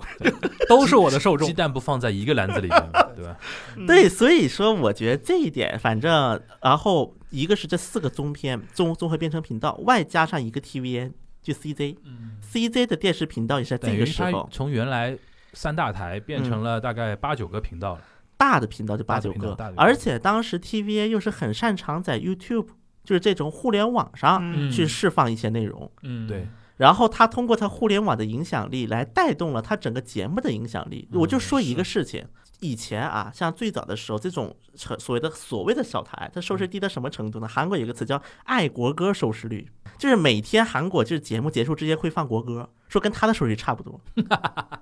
大概是零点零几，嗯然后当时 TV 朝鲜就是也是一个综合编程频道，刚嗯诞生之后，嗯可能因为当时朝鲜日报那个时候还是比较有钱的，嗯资本积淀比较够的，嗯可能就是砸一次钱呗，把什么黄正民呐、这种。也是也是个戏骨了啊，嗯都请过来，嗯投了十五个亿，拿了个爱国歌收视率。但是呢，当时像那个申元浩这种啊，因为申元浩那个时候就是跟那个罗英熙不是在那个 KBS 嘛，嗯以前是，嗯他当时进 TVN，他后来跟我说了一句话，嗯他说，比如说我在 KBS 拍片的时候，我需要一个剪刀，嗯可能台里那个办公室得有两三把剪刀，因为拍的人很多嘛。嗯但是我在 TVN 里面，可能剪刀还得我自费去买去，说不定。嗯，但是 TVN 就是能让他干，没限制了，嗯就是你先我先给你一个季播，如果你能继续拍得下去，你再季播，你对就再季播再季播。我感觉他说的这个时间点还蛮重要的。其实，呃，我先问一下，你嗯看的那个《浪漫的体质》啊，啊，它是哪个平台的？那么体制 GTBC 的，哎，哦，因为我现在感觉啊，综合编程频道这些推出来之后啊，你像那个 JTBC 啊，还有什么 TVN 啊这些，他现在那个小新刚才那个意思就是说，原来三大台大家稳定的时候就放一些老少咸宜、嗯稳清稳清当淡当淡、的稳节稳目，当当的。现在综合构成频道出来了之后，你所以们这他帮们也要内部竞争，你们这帮频道一开始收视率又很低，又赚嗯不到钱，那你们怎么要自突？出位嘛，对对啊，他出过一个方式，就是撒狗血，要么就撒狗血，要么就在题材上面特别刺激，要么就是吸收大量的可能原来视为异类的编剧人才。嗯对，对，这个是很重要的像我觉 TVN 的话，它最早其实它还是收费频道，确实放了不少很刺激性的东西。对，十九禁它放了不少，韩国叫十九禁啊。十九斤啊，然后，但是到后来，因为因为 TVN 它其实创办是本身是很早的，但是 TVN 它相当于嗅到了一个机会，就他觉得我的出位的机会来了。现在有这么宽松的一个环境之下，所以他一方面是投入互联网啊，包括敢让一些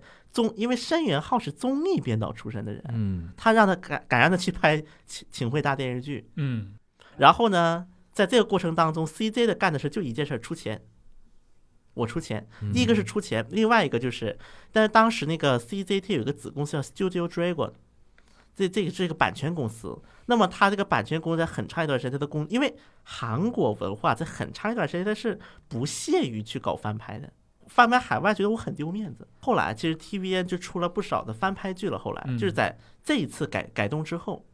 是有这么一个情况在的。总之感觉是上还是要加强竞争，嗯。对，然后加频道强竞争争之后了，大后来那种新的东西就出来哎了，。但我关心的是，你看韩国作为一个几五六千万人这么一个市场级别的国家，你养这么多人口，它其实嗯海外市场肯定对它很重要嘛，对就是对这个跟香港当年是一样的道理对。对那尤其是在比如说流媒体起来以后，对是它其实这个市场承接的是非常成功的，而且对，感觉是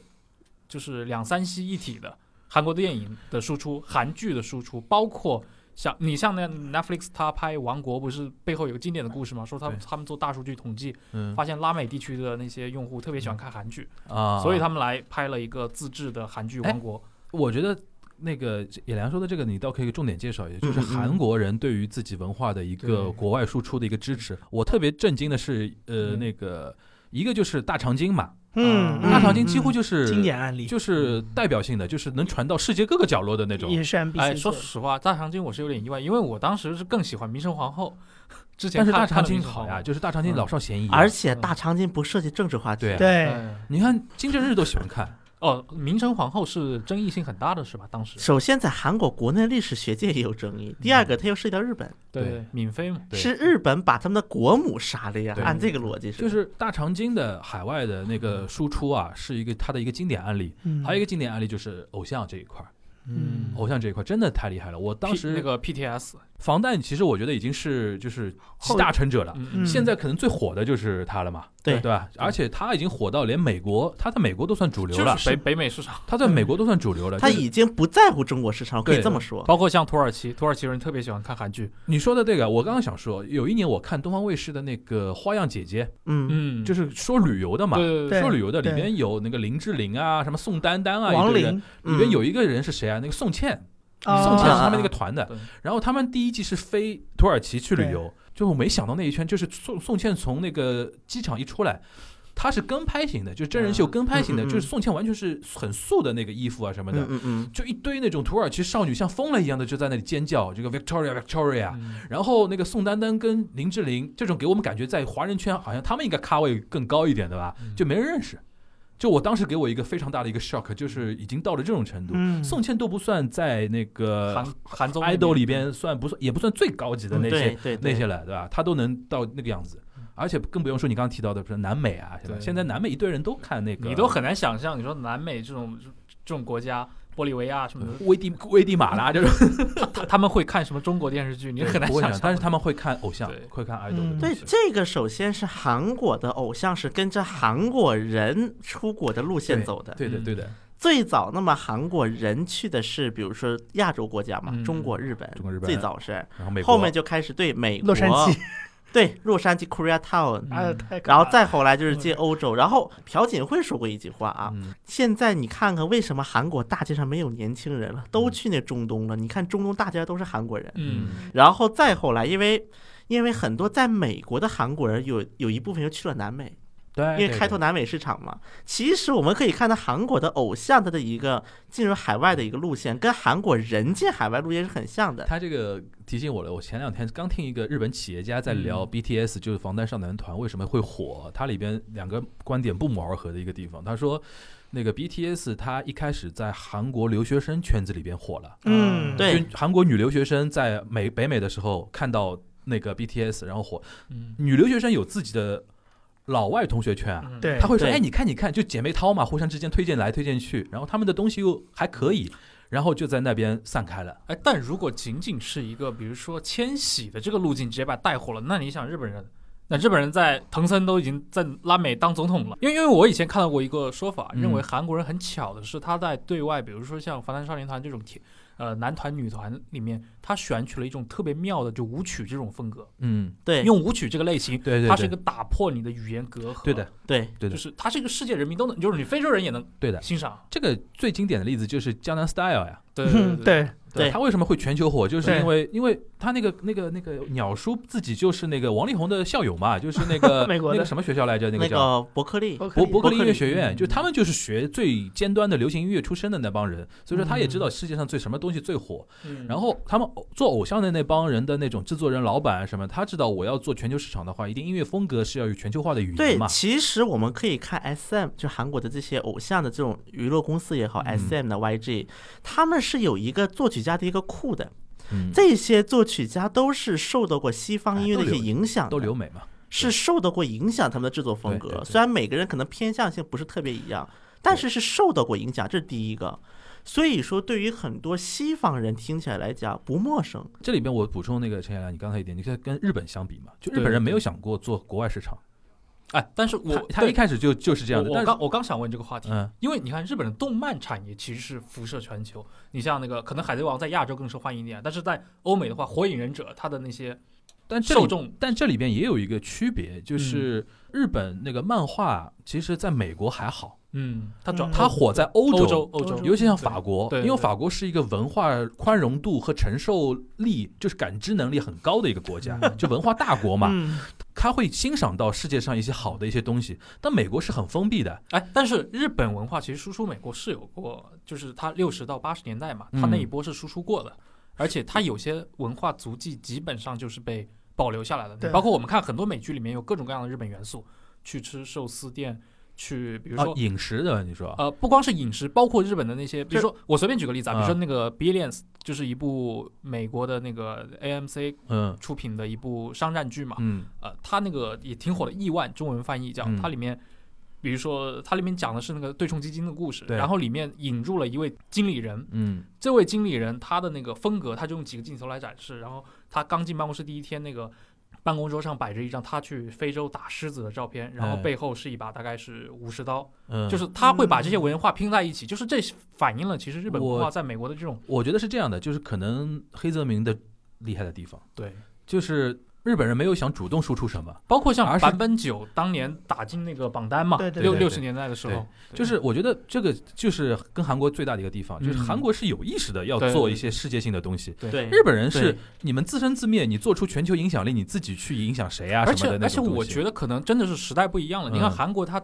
主导这一套，就政府来推动这一套，就是跟新千年是对紧密相关的。对对对，但日本的那套输出其实八十年代，对吧？对日本就是的他经济最好的那对个时候嘛，空手道也好，这种对软软文化，你我们去看那个什么《高保奇人》，对。对不对对这种你说里面反映的就是一个日本化的美国就。你想嘛，当年傅高义还写过《Japan's Number One》哎这种书的，对那你对说对对美国人的那种思想的那种对冲击，对吧？多多少少都会有点影响。其实韩国它这个推 idol 也是有一个阶段性的。嗯，那么在最早的一段时间是个什么情况呢？就是韩国人也是，比如说政府有个活动也找个 idol 啊，就是能推就推。嗯嗯，我就说一个大家不敢相信的事情啊，韩国有一个就是国家就是那种对外援助吧，叫韩国什么对外协力团，就是就往外派那种志愿者，嗯就是协助那种贫穷国家做基建的什么的。嗯韩国派出去的人里面有教 K-pop 的，还有教跆拳道的。但韩国人也发现了一个问题啊，嗯他们的人他更善于去接轨这种新时代的一些东西，比如说互联网。我就举个例子啊，嗯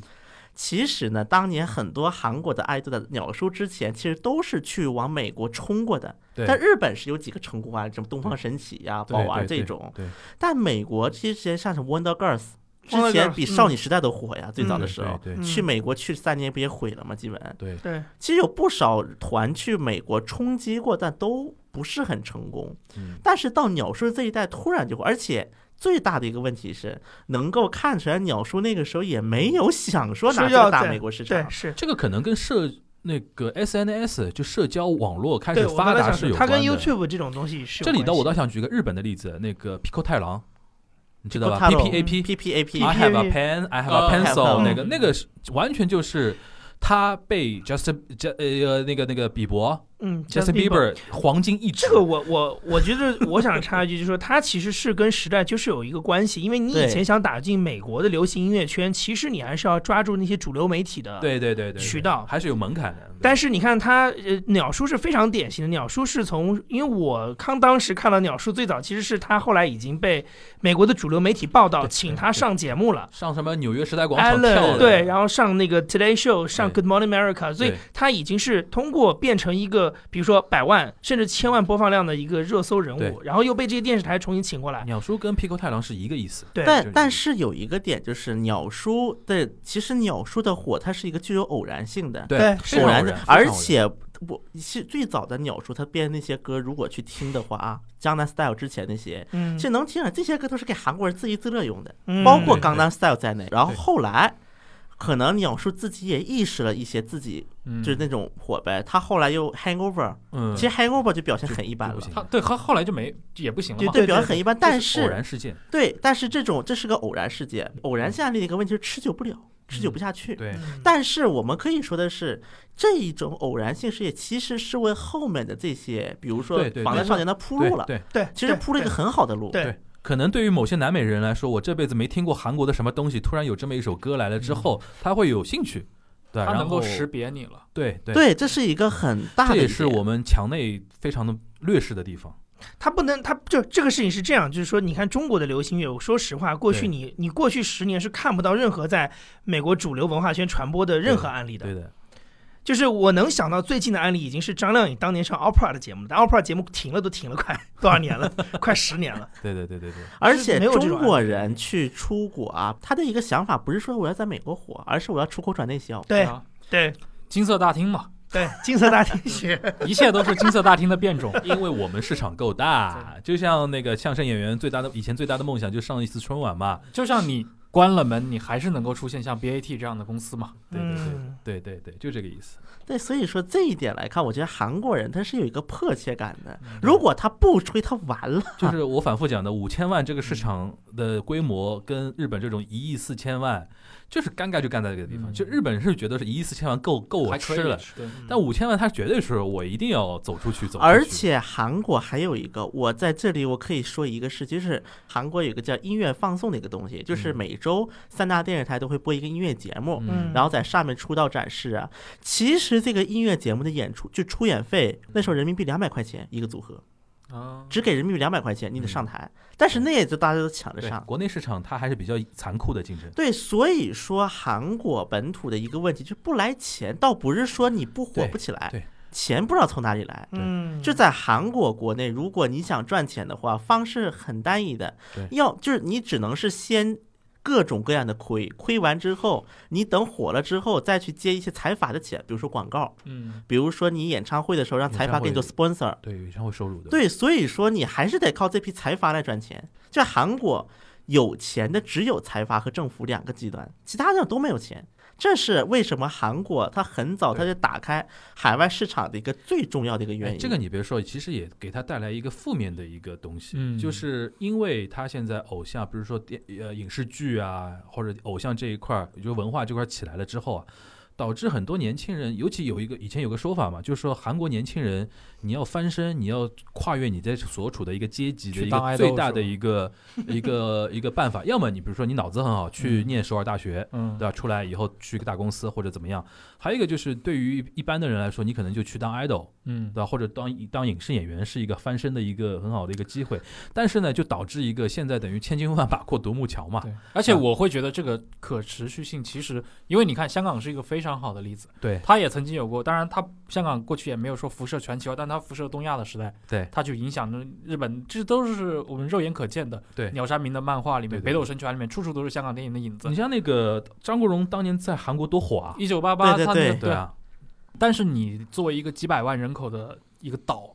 你一旦这个市场有了其他的风吹草动，你的位置其实是很不稳的。对，我觉得韩韩国它毕竟，它如果严重是一个，嗯你知道吧，就有点像当年的时候所谓十九世纪那种高利贷资本主义国家，它的那些体量大部分依赖它的海外市场。但韩国有一点比中嗯国香港还好的在于哪里呢？韩国它至少五千万人口，虽然不算多，但嗯原始资本积累还是可以做到的。啊、如果中国香港这种人口的话， 700是万没有人口办法做原始积累的。对对包括韩国电影，它后来是哪里来的钱说给你做支援？很多人以为是政府的预算来做，其实不是的。嗯其实这个虽然是政府来出这个面儿，很多钱还是来自于民间的。民自间指的是民间这里可以是企业，就包括刚才这些财阀嗯，就这些财阀也好，包括一些投资者也好，是这些民间的资本把韩国电影捧大了，政府只是借了一个政府的手。嗯，包括到九十年代韩国的爱豆最早的 H.O.T. 水晶男孩嗯，它是出现了一个原始的一个资本积累。它嗯是有了这些资本之后，就比如说我再去改革也好，我再去进个什么欧美也好，我再去进嗯个日本也好，它都是要存在这个原始积累。包括 TVN，你说 TVN 它很厉害，它一个小电视台收视率零点零零零几的电视台，怎么突然火起来了？那它也是它 C 它 CJ 美式投了十年的钱，亏了十年整整。那我还是投。包括当年朴槿惠，甚至因为那段时间那个 TVN 他播了一个电视讽刺节目，就是把朴槿惠呀、文在寅呢都弄成就是那个天线宝宝。有这么一个栏目叫《如意岛天线宝宝嗯》，然后当时的描述就是朴槿惠就是那种爱骂人的那种角色弄成了，然后当时朴槿惠还可能还不太高高兴被这个栏目弄的，最后据公开的信啊，这都是法院出了判决的，嗯 说朴槿惠施压要求 CJ 分管娱乐的副会长下台，嗯，但下台归下台，TVN 他还是往里投，虽然这个节目不播了。就是当时财阀他肯定是有一种底气，因为我在这里我可能还得简单的说一下韩国的这个权权利啊，韩国法律上我们叫三权分立，对不对？他们叫什么国？这其实我觉得韩国的三权分立不是这么个三权分立法，韩国的三权分立是嗯总统是一级，然后司法界是一级，这里司法界包括检察检察院官，们包括法院，嗯可能还包括一些国会议员，这是一圈儿，然后还有一圈儿财阀，是嗯这三权之间的分立。韩国的三权分立是这三个权利，其实是三个政治势力嘛。三个三级嗯，这三一级各有优势和劣势。互相牵制呗。嗯对，所以说很多，比如说咱们中国的某些自媒体号就喜欢自 我 YY 嘛，说什么财阀已经天大的那种地步。那我就想问一句：如果财阀真像中国的自媒体号那么强，那那财阀进监狱干什么？对，很多财阀进监狱还是会受刺激的，整个人嗯。他进监狱去找这个麻烦干什么？所以说，他其实是三权分立。其实这个三权当中最厉害的是总统嗯，因为总统可以任免检察院院长，也可以任免法官。嗯，然后总统的影响力之下，你国会议员你还可以拿一席，而且总统你也可以真的，比如说你想下意识想把财阀改革也能改，但总统的一个致命的弱点就是，第一个法司法界可以把你搞掉，嗯，可以给你找个借口搞掉，当然前提就是把自己衣服也摘了的前提之下，第二个总统只有五年，哎，等一下，韩国有没有那种，比如说从司法界出身的总统啊？文在寅是律师嘛，啊，呃是左派人权律师卢出身卢，武铉也律师呗，对，但他们都不是检察官出身。对，不是检察官。所以说，现在文在寅为什么喊检察改革？因为以前军政府时期警察的权力太大了。对，嗯警察因为他是各地都有嘛，所以说警察去又什么什么那个酷刑啊，又审问怎么怎么地的，所以在民主化之后是特意给检察院施加了很多的权利，加了很多码，然后现在文在又要把它给弄回来。嗯所以说，它其实是三级相互牵制的嗯。财阀虽然它没有政治权利，但是说财阀是可以给钱的，可以出钱，这是第一个。第二个，财阀是永久的呀。嗯对，嗯你政治势力你是有下台的时候的对，我财阀可以一直走一次。所以说，我说嗯为什么他们媒体，就是你刚才说的，比如说像 CJ 亏十年，愿意还愿意投 TVN，嗯，媒体是给他们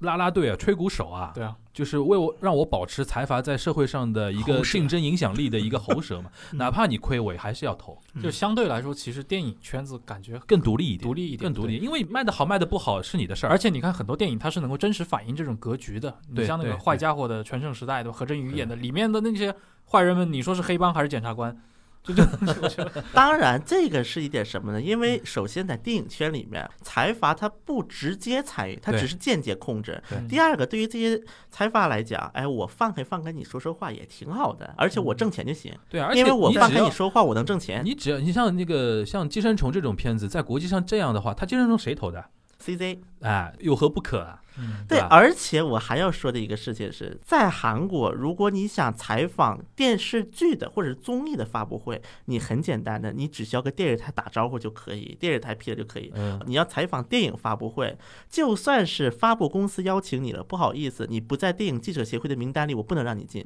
记者可以把你赶出去，哦同行能把你赶出去，而且发布公司什么都不能说。在这个过程当那中，你当时在名单上吗？我后来为了进入这个名单费了很大劲呢。啊，哎，我想问一下陈远良，那个比如说，我现在突然意识到一个问题，就是嗯可能对南美啊、土耳其这种地方，他们这种地方的人啊，有可能接触到韩国的文化还是以爱豆这种东西居多嘛。嗯，对，真的，你说看韩剧、看韩综看得很起劲的，也就中国人，就是韩国以外的国家的人嗯嗯嗯，因为日本人不太看。就原来一零年、二零一零年之前那段时间，那种日本人那个引进呃韩剧还比较多，但几乎没人看韩综嗯哎吧。不过我看到的那个数据说的是，拉美人喜欢看，就是 idol 是一块二、嗯但是韩剧也是一块，哎，他们韩剧是什么渠道？就是自己通过互联网那种看吗？有可能就是通过一些盗版呀、下载呀一个是通过互联网，嗯另外一个韩国，它其实在版权方哎面，嗯，它往南美目前还是一个输出版权的一个阶段。然后比如说，假设我把这个版权，比如说卖给南美这种，应该叫做韩流不是很发达的国家吧？嗯，那么你电视台你便宜卖，我政府反正有补贴。我的意思，他卖给对方就南美国家的它那种，也是在电视台上放一种是电视台，还有一种互联网版权，啊、嗯，两者都存在的。就是他其实对半买半送嘛。这其实跟对，这对吧中央八套海外剧场一样嘛，对对你以对前对也放什么墨西哥电影，对你看什么对哥伦比亚电影。我我小时候特别喜欢看的一部就是《丑女贝蒂》啊，它也嗯卖了很多版权，但我看的都是原版的哥伦比亚那个版本的对，讲圣菲波哥大的故事。对对对，但好像后来它也有什么中国版、美国版，嗯，那其实也就是说，韩国人比如说把版权便宜卖给那种小的国家，嗯通过这种方式，等于先做一些基础设施建设。哎，你看那个台湾的电视上不放的都是《甄甄嬛传》呀，什么大陆的这些，对对对对对。就是这种古装剧、宫斗剧。其实现在很多中国版权不是也在非洲、东那个南亚对吧？对嗯吧重灾区，我说这个这一点呢，是想反过来说，你比如说那个你刚刚提到王国，嗯，它就现在有一个新的一个现象嘛，就等于韩国，就是说，比如说像 Netflix，它是一个特别异类的一个对，嗯一个一个一个东西，它等于是说用美国这么一个平台，但是呢，就等于到每个国家都用你的制作人才为我来工作。你像这两年，这两年大家不是又在讨论说台剧好像又起来了嘛？嗯，但你去看台剧起来的一个前提条件就是 Netflix 嘛，香港是做了一个叫《对东方华尔街》，但是我就看是了说觉得我感觉一般 Net Netflix 在每个国家做的剧。都是相对有点那种大偏，一是偏大制作，第二个嗯就是题材比较新鲜嘛。他们会去那种研究的。那个对啊我应这个你应该清楚啊，最早 Netflix 做那个自制的日剧是那个右极嗯直树那部那个火花，那对吧？火花出来的时候那个很好看，它本身小说就好他看，小说好嘛？他对小说小是说拿好那个芥川奖的嘛？对对呀、啊然后本身它拍出来又整个质感又很好，那是对对那应该对是 Netflix 第一次拍的日剧。就我想说，是不是未来可能这种韩国这种呃那种东呃那种东西啊，尤其像中国人来说的话，比如说，我觉得现在看韩综、看韩剧看的最起劲的还是中国人这边为主嘛。你像他这种东西，不模式能输出啊，除了内容本身以外，因为因为我呃那个《王国》看了一点点啊嗯，那《王国》看了一点，那你看《王国》的时候是看美剧的感觉还是看韩剧的感觉？哎，这个很难说哎。我觉得它其实有那么一种交融感了，如因为如果你看到这种剧，你会感觉自己明显在看一部美剧，那其实啊对它做的还没有那么成功。对嗯对，就是我觉得我这我就在想，就是嗯这个其实跟我们刚才在讨论的韩剧其实又不太一样了。对对对，它是一个新的共生的一个产物嘛。对，而且你你有没有关注过，比如说像王国，它的海外就除了韩国市场之外的它的一个销售情况或者一个口碑情哦况，，那肯定很好的呀啊是。很好的，因为对吧你想，王国你就拿中国市场吧，豆瓣上王国的这个评分看过的人，你嗯。自己去看一下，你就能得出结论嘛。其实反而是韩国市场王国到底怎么样，其实我真的不哎，清楚韩国国内王国怎么样？就口韩国碑国内王国的话，目前它不能算是个大众化的一个韩剧。韩国人啊，尤其是看了这种韩剧跟美剧交融之后，它的一个特点是什么呢？一方面，我觉得哎，这个也这种形式呢，也可以值得我关注关注。另外一个，他们开始剖，甚至到一个考证，就是一个场景的考证，他都有剖哦，。解读 对吧？啊，说不定韩国人看王国的态度就跟我们看马可波罗一样，嗯觉得拍的什么对鬼，歪曲我们。但也不是歪曲，嗯他们就是有很严肃的在那剖析。嗯啊，这个不好场面哇！人家这个美国人考证比我们自己都强哦，这个考证的不行。嗯但我想韩国人肯定会对 Netflix 重视韩国市场这件事情本身是乐见的兴嘛，奋，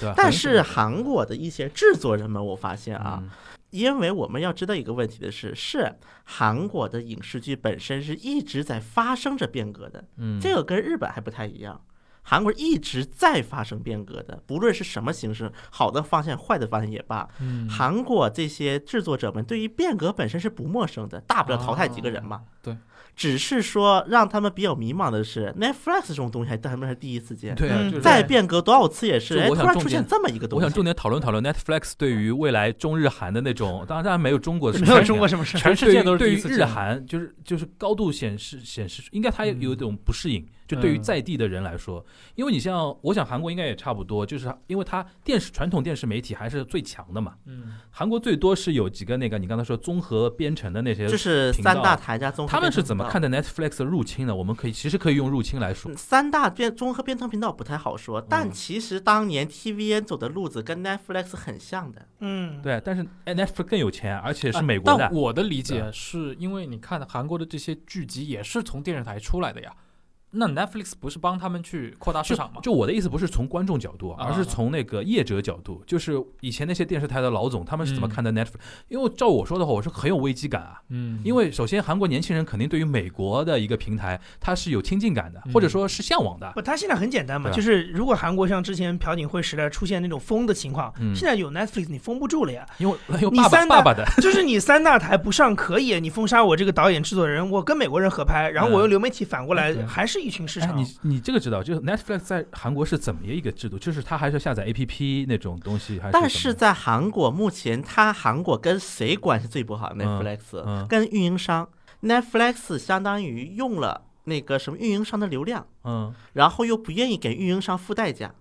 嗯，这叫网这个叫网络中立性争议。因为 Netflix 它涉及到高清的视频内容，它有是就是占流量很大的。对，嗯而且 Netflix 它韩国没有实体，还嗯不像谷歌一样，你这谷歌你还能在韩国找到个实体出来。哎，其实就不我管觉听得不听以韩国的人口体量来说，对 Netflix 未必就是一个真的很关键的市场，但是韩国的这个文化 IP 和因它为的。在生产能力 Netflix 是看的是 IP 而不是对韩国市他场。看的是你韩国电影人，包括你们公司的这个生产能力对啊。，这个我倒是同意的，因为它的 IP 战略跟它的市场战略是不一样的。对对 Netflix 来说，日韩是一个市场，台日韩可能是一个 市场，因为因为你的体量加起来才两亿两左右嘛两，亿对两对亿吧？是一个市场对，但是它看重的是 IP 嘛对。你像它跟日呃 Netflix 日本合作，它收购很多那种动漫是 IP 啊，它更。多是一个合作的关系。他它是想做你的，比如说韩剧现在最火嗯，idol 最火吧，我把你的 IP 掌握住之后，我是供全球的人看的。嗯哎，其实这里面会有一个猜想，嗯就是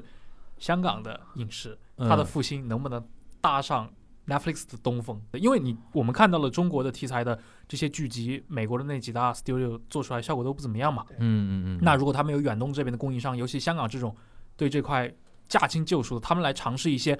在不能在中国播出，但是可以在全球市场播出的一些题材。你像香港的工业，为什么说它衰落了？一部分也是因为它失去了市场嘛，它东南亚市场失去了，它就重度依赖内地市场。但是内地市场它有这个审核体制，就它出现了新的金主嘛，对吧？你嗯你你很多就不能去拍，你不能去拍你就萎缩掉了，就是这个我觉得是有可能，尤其像香港，你如果拍那种黑社会的那种、对啊那种东西的话，还是、对啊嗯它是一个品牌型的那个东西。你在现行的这个香港的这一套里面，现在是不能拍的吴。宇森呀，通过 Netflix 回归香港呀，重新再搞一套那个东西嘛，鸽子再飞起来嘛。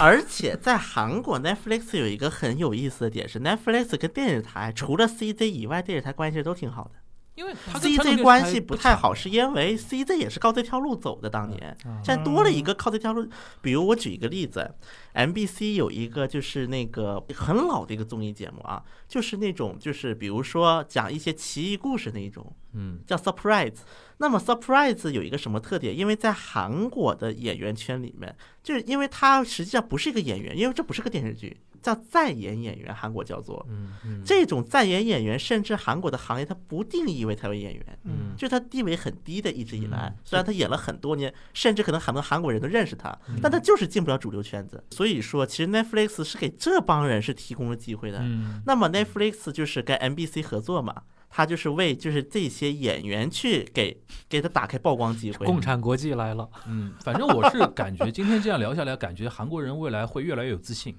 我觉得是，真的越来越因有自为信。而且这种反馈现在已经是达成了对一个就是就大家发现拥抱国际会有很多好处。讲回来，那个奉俊昊拿了那个奥斯卡奥斯卡嘛，不是对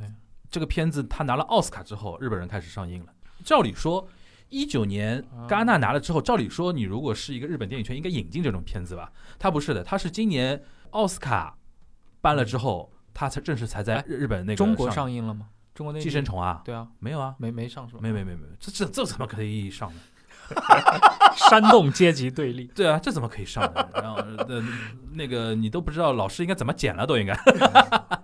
我那天其实我们其实之前有一期东亚有聊过类似的一些话题嘛，嗯，嗯里面有一个点，其实倒很有意思，就是日本人翻《寄生虫》这个片名 title，它是按照英文来直译的，啊，英文的译啊。后来我那天就跟小新说，其实那个《寄生虫》中文翻了好是什么呢？就是因为它是汉字圈，嗯它三那个那个《寄生虫》title 韩语叫什么？ Kissing Chung，就是寄生虫嘛。照理说，你日本也有 CHU 这种这种说法，嗯它不这么翻，它还是那套，就是你是一个国际电影的那套东西过来。啊这就有点像当年那个日本第一，就傅高义当时对对出这对本书，那个出版商就他坚出版商坚持要用英文嘛，对就是我就是要告诉日本的读者，对这是一个美国人写的，这样对他们才会买。这里边一方面就是美国人认可了，第二方面其实呢，日本人对于韩国这次电影的这种大大放异彩啊，还是有点吃味儿的，嗯，还是有点吃味儿的。所以说，我不我不直接用汉字，因为用汉字直接那个震撼力比较强嘛。这个就像那个小池百合子小池百合，子就那个紧急状态对对对对对对。啊写的汉字嘛，对对对大大的汉字。对嗯，而且那个奉俊昊，我是个人感觉了，尤其你像奉俊昊给我感觉就是日本如果对应的话，就是失之愈合嘛。嗯嗯，但是呢，他们两个人的一个很大的区别呢，就失之愈合还是比较偏那个文艺一点的，对偏他没这么激烈。偏小哲一点嘛。哎，其实我个人我对寄生虫，就是我个人不会有那么喜欢啊，嗯但是他拿奥斯卡我也觉得很正常。很正常。对，而且韩国电影好不好，我觉得其实都不用变的，因对为你即使觉得《寄生虫》是一部你个人不喜欢电影，那还有大量的对吧？黄海这样的电影，对的，对的，就我觉得说还有李沧东、朴赞郁这样的人。而且这里面还有一个比较搞笑的事情，啊当然我们嗯整集也没有没有往这方面聊嘛。嗯，你说国内的很多观众嘛，嗯他们对韩国电影的态度就是。你看这么多揭露韩国黑暗现实的电影，韩国这个国家多么黑暗！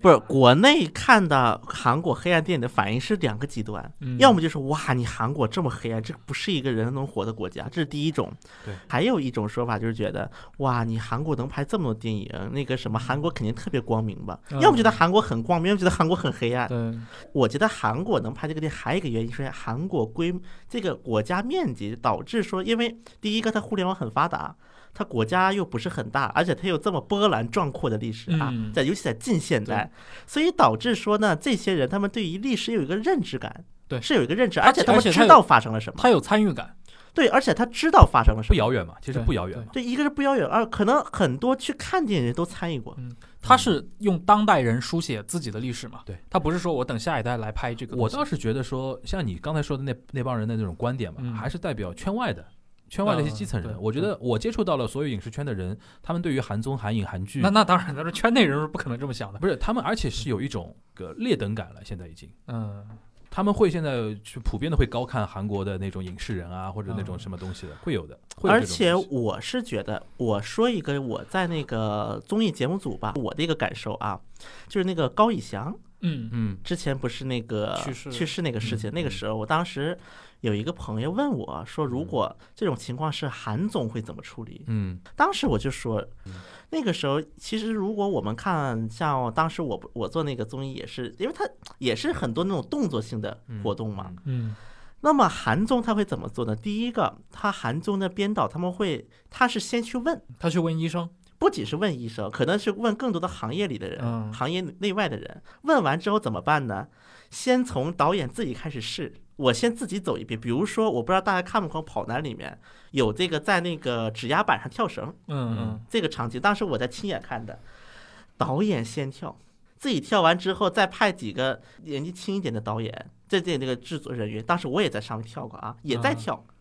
跳完了之后，才敢让演出者们去跳。嗯，这是有这么一个过程的。所以说，无论是导演也好，还是就是影视剧导演也好，还是综艺导演也好，我觉得韩国这一点很让我佩服，就是他们敢自己去干嗯很多事情，他们自己去试，自己去干。我觉得这一点，国内的很多综艺目前还是有差异的，这个我觉得没办在心态法上面，。这个我觉得没办法的。首先就是 还是我说的那个，我们现在因为国内而且他也是个经验的问题，国内机制啊还是太浮躁。嗯就上次我记得我们跟我跟杨一聊过这个事情的嘛，他们每一个比如说领导要过会，下一季我们做什么综艺的时候，最简单的一个事情，你怎么能用更少的那个成本来帮我招到更大的商呀？更小成本，你看他刚才说的那个去现场去试啊什么的。嗯时间成本、人力成本都是投入啊。现在你说中国电视台谁愿意干这种事情？当然，现在我印象中好像也在改，嗯就是比如说涉及到一些户外真人秀的啊什么的很多设置，跟导演会去事先事先实验一下啊。但当然会有这种情况，但整体上来说，我觉得因为还是日韩他们那种竞争比较稳定，对，而且那种。投资啊，那种什么东西都是一个稳定。中国太快了，嗯变化太快，我们都嗯不用说浮躁了，变化太快。啊，今今年怎么样了？明年怎么样了？然后又怎么样了？大家都是，哎呀，反正在这个圈子先捞钱呗，反正你还怎么样，对吧？那非常感谢今天两位给我们带来了这么多关于韩综、韩国电影、韩国电视剧的这些故事，尤其全小新刚分享了自己跟这些大导演的一些对，汤译文饭啊，，对，是是奉俊昊的汤饭。汤饭。 好的，嗯，那我们这一期就到这儿，感谢各位的收听，下期再见。拜拜。拜拜。 지금 집 앞에 계속